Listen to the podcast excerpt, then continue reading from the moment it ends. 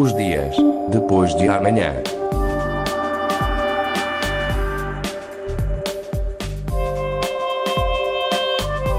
Magazine de Tecnologia e Investigação da Antena 1 Madeira. Os dias depois de amanhã.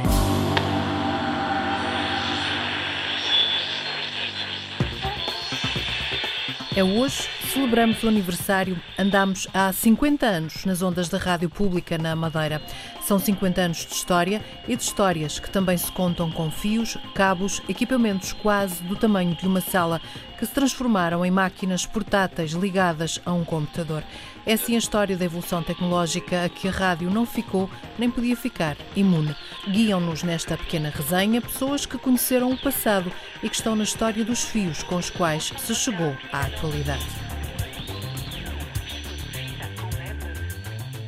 Eu recordo-me, por exemplo, que havia lá leitores de fita magnética, que era aquilo que se utilizava para gravar eh, o, o áudio, na, portanto, nessa época, eh, mas havia registros de, de, inventário de 1954, 55 e 56. Significa que mesmo em 67, quando se instalou, eh, na altura, a emissora nacional na Madeira, o equipamento já era usado, portanto, era equipamento já tinha alguns anos. Esta é a voz de Tito Freitas e foi este o cenário que encontrou quando chegou à rádio em 1976. Em nove anos, pouco mudou nos equipamentos que se usavam na rádio, na altura nos estúdios da Rua dos Netos, a primeira casa da emissora nacional. Tito Freitas era o responsável por toda a parte técnica e conta-nos como chegava o sinal de rádio até às casas dos ouvintes, numa altura em que o clima fazia das suas nas emissões para salvar a honra do convento, era preciso recorrer aos discos de vinil, que hoje são verdadeiras relíquias.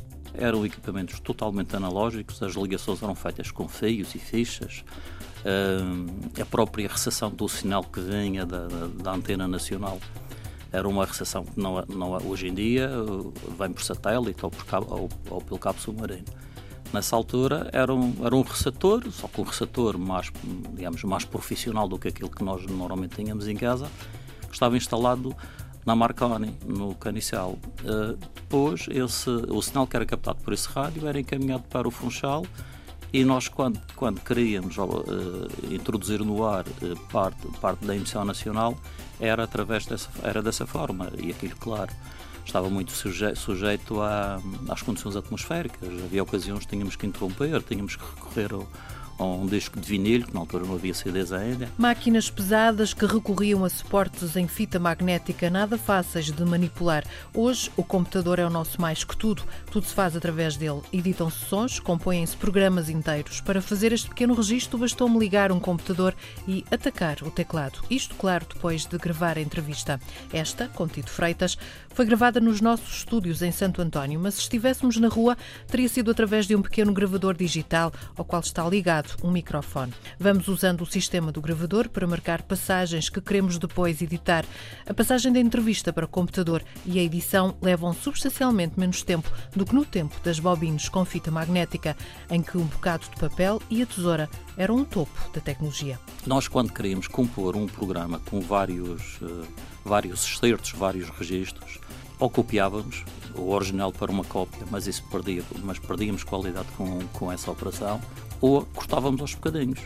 Retirávamos aquele, aquele bocadinho da fita que tinha o excerto que nós queríamos, juntávamos a outro e colávamos com uma fita cola. Portanto, e era assim que se fazia a composição de um programa, que hoje em dia a edição é digital. Hoje, não é? É, é, é, tínhamos de ter o cuidado de, de, cortar exatamente no momento em que, em que nos interessava. E estamos a falar aqui, para quem nos está a ouvir também, que se calhar às vezes também não tem noção, na altura fazer uma cópia de uma entrevista significava fazê-la em tempo real. Exatamente. Nós aqui passamos um fecheiro em menos é, de um minuto. É, é porque não, não podíamos fazer a cópia mais rápido, mais Sim, rapidamente do que, do, o tempo que ela tinha. Se era uma hora, era uma hora. Era uma hora que tinha, tinha que ficar a copiar. Mas a preparação, uma hora levava hora e meia. Normalmente era assim. Da memória de Tito Freitas fazem ainda parte as emissões em direto que eram uma verdadeira aventura. A linha era roubada aos bares e até às igrejas com alguns truques. Íamos lá, pedíamos autorização para desmanchar a, a, caixinha onde,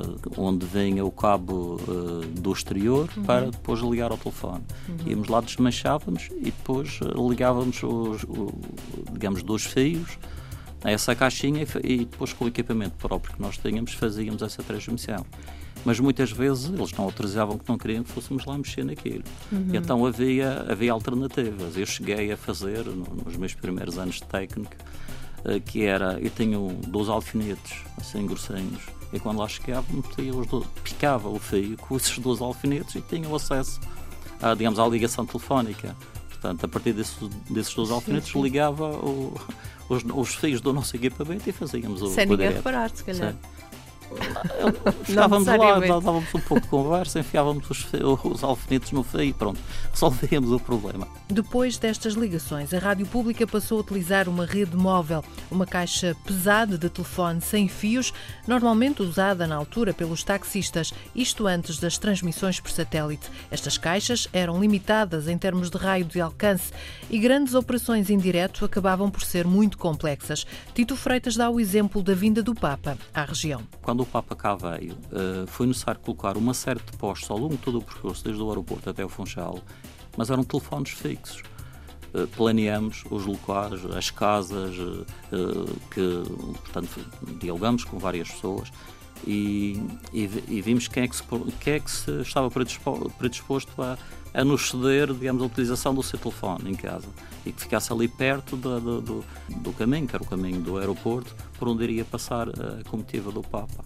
De modo que tivemos que, que, que, ter uma série de repórteres ao longo de todo esse percurso para podermos descrever a, a, sua, a sua deslocação do aeroporto até o Funchal. Mas eram postos fixos, não havia hipótese do, do posto móvel porque não havia, uhum. não havia os telemóveis como, como nós temos hoje em dia. Essa é, aliás, uma das operações que Tito Freitas considera das mais marcantes na sua carreira devido à complexidade técnica. Outra das mais complicadas foi a passagem para a era digital e para os estúdios em Santo Antônio António, os atuais estúdios da rádio? Eu comecei na rádio com, formatado com, para o analógico e ao longo do tempo tive que ir uh, aprendendo a lidar com, com o digital. E quando mudamos para aqui, isto foi, foi, foi uma mudança por completo. Isto é, cada, cada, cada estúdio é um computador. Depois temos uma matriz que é outro computador ali, é uma interligação entre computadores, só que em, em, lugar de lidarmos com o áudio através de um teclado e de um rato, temos ali uma, um, digamos, um interface eh, com, que, que, torna mais prático aceder, portanto, ao, aos vários registros áudio. E essa, essa mudança uh, é que foi mais, mais complexa. Foi necessário, digamos, adquirir, uh, foi necessário, não só eu, como todos, todos aqueles que, me acompanharam e alguns ainda estão aí, adquirir também uh, conhecimentos de caráter informático. Portanto, eu penso que esta esta mudança foi a mais complexa. Foi, foi, como ir de novo à escola. Equipamentos novos, modernos, instalados em 2011 e que se mantêm até hoje. Tito Freitas, antigo técnico de rádio, já não trabalha connosco, mas esteve neste e noutros grandes momentos de evolução tecnológica da rádio.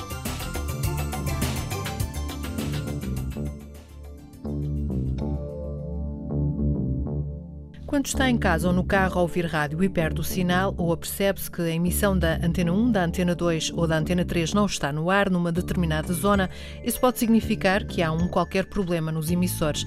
É aí que entra Edgar Rosa. É o responsável pela manutenção dos nossos emissores, também dos microfones, gravadores, estúdios e tudo o que precisamos para levar as emissões até esse lado.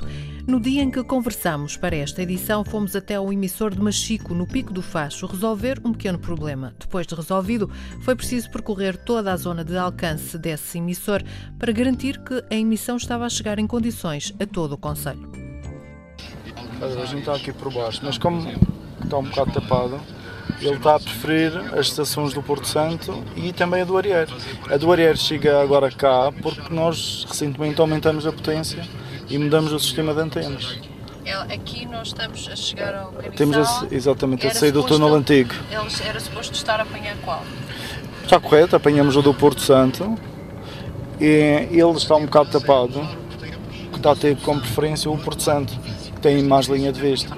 Nesta viagem ao emissor do Pico do Facho, Edgar Rosa foi substituir um equipamento que tinha avariado. Hoje em dia é possível reparar um sistema remotamente, mas nem sempre foi assim. Edgar Rosa ainda é do tempo dos emissores a válvulas. As válvulas tinham, não são como estes equipamentos novos. Eh, às vezes, os equipamentos novos, quando falham, falham mesmo.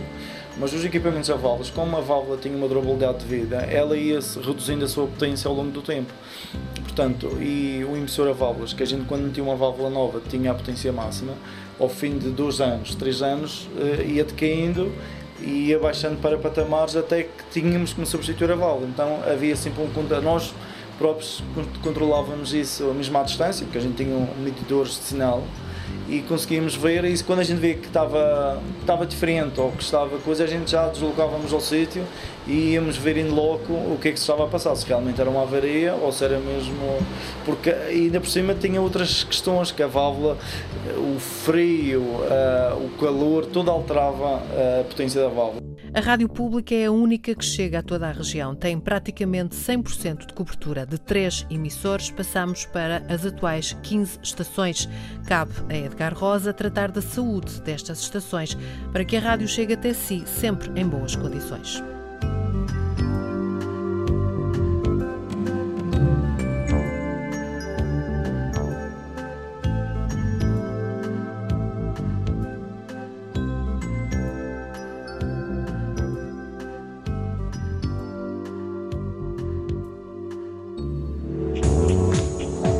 Os dias depois de amanhã. Magazine de Tecnologia e Investigação da Antena 1 Madeira. Os dias depois de amanhã.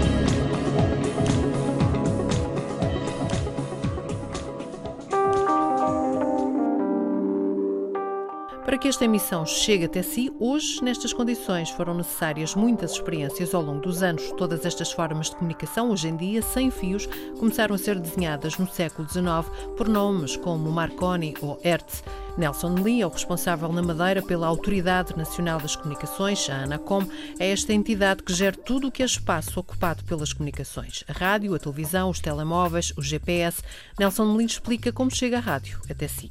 Uma estação de rádio uh, com uma determinada frequência, que é atribuída até pela ANACOM, tem, tem no, no, digamos, no seu equipamento emissor uh, digamos, um cristal uh, ajustado ao funcionamento a uma determinada frequência, esta, esta frequência que é, que é legalmente autorizada, e, e que faz esta emissão, este broadcast, através de, um, de, digamos, de uma antena que é aquele colocada numa torre, num lugar qualquer, para, para ter esta cobertura. Ao fim e ao cabo, o que é que nós temos? Temos um, um sistema de, de, de oscilação que, que, vai permitir gerar ondas eletromagnéticas e uh, esta, esta propagação das ondas uh, faz-se de uma forma, uh, neste caso isotrópica, muitas vezes isotrópica, ou seja, uma antena que emite em todas as, as direções possíveis de uma circunferência, para, para quem nos ouve perceber um pouco, e, e depois do outro lado temos o, o, um equipamento que vai descodificar, descodificar isto. À Anacom cabe gerir todas estas energias que ocupam o espaço. Nós estamos a falar da rádio, mas para nós, para quem trabalha nesta, nesta área, a rádio é tudo. Ou seja, a própria televisão é, é, é uma radiocomunicação, eh, são os telemóveis, são as redes sem fios, são os Wi-Fi.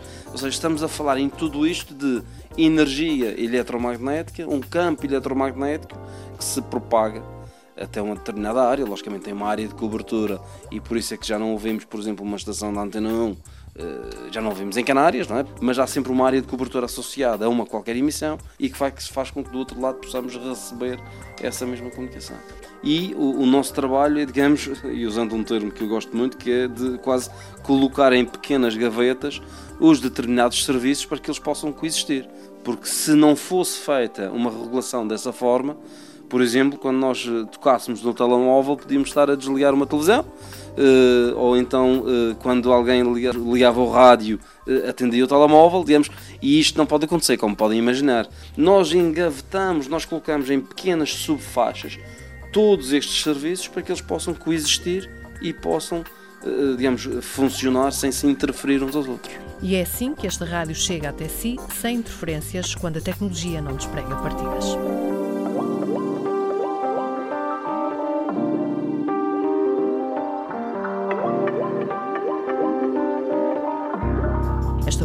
Edição especial de Os Dias Depois de Amanhã, programa dedicado à tecnologia na rádio, no dia em que a Rádio Pública celebra 50 anos de emissões ininterruptas na Madeira.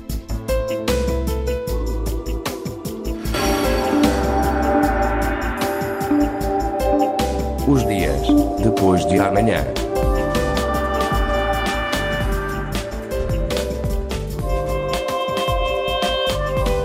Magazine de Tecnologia e Investigação da Antena 1 Madeira. Os dias depois de amanhã.